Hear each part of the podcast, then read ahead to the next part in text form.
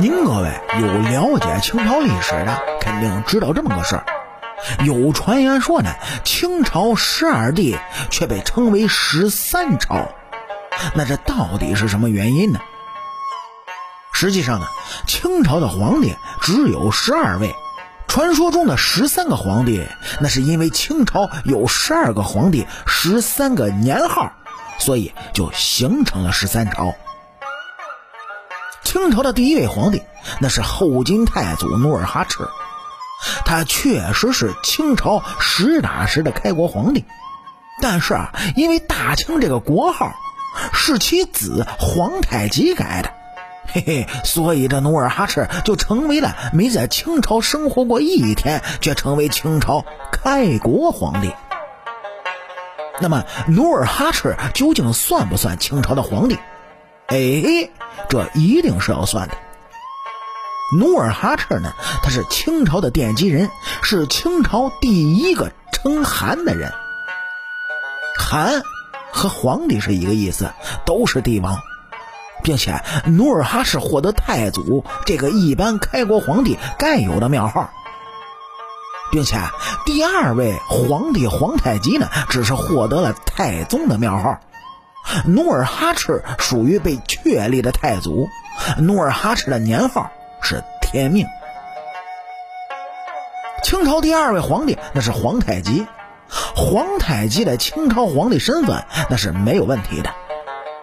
他改了大金为大清，成为了真正清朝历史上第一位，也是清朝入关实现由北方政权到大统一王朝的奠基人。他的庙号是太宗。一方面，皇太极没能突破辽东防线，实现入关，并没有成为祖的功；另一方面呢，他的同父异母兄弟多尔衮在其死后掌权，因皇太极曾经逼迫多尔衮三兄弟之母阿巴亥为努尔哈赤陪葬，多尔衮也是心生怨恨，而没有为他上庙号为祖。实际上，太宗作为百宗之长，也是很高的。哎，皇太极的年号是天聪和崇德。清朝的第三位皇帝是福临，清朝入关的第一个皇帝，年号顺治。这福临能够成为皇帝，完全得益于其父亲皇太极去世之后没有指定继承人。当时的条件呢，也很有可能皇太极直接指定了继承人。比较有实力继承的是福临的叔叔多尔衮，福临的大哥豪格。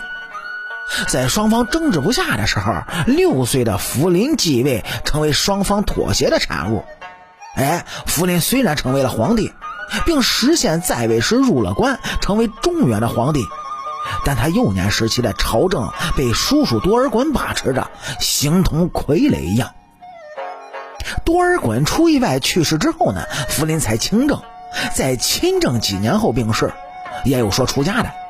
因为顺治年间清军入主中原，福临属于开拓之军，庙号呢是世祖。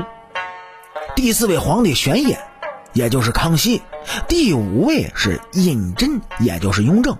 以后呢，依次是乾隆、嘉庆、道光、咸丰、同治。光绪、宣统，特别是最后的溥仪宣统皇帝，他没有庙号。所谓的共宗也是民间加的，不符合庙号确立条件，那不算数的。也有人说呢，说清朝的第十三位皇帝那是多尔衮，因为多尔衮曾经掌握实权，并且追封为皇帝，但这和皇帝是两码事儿。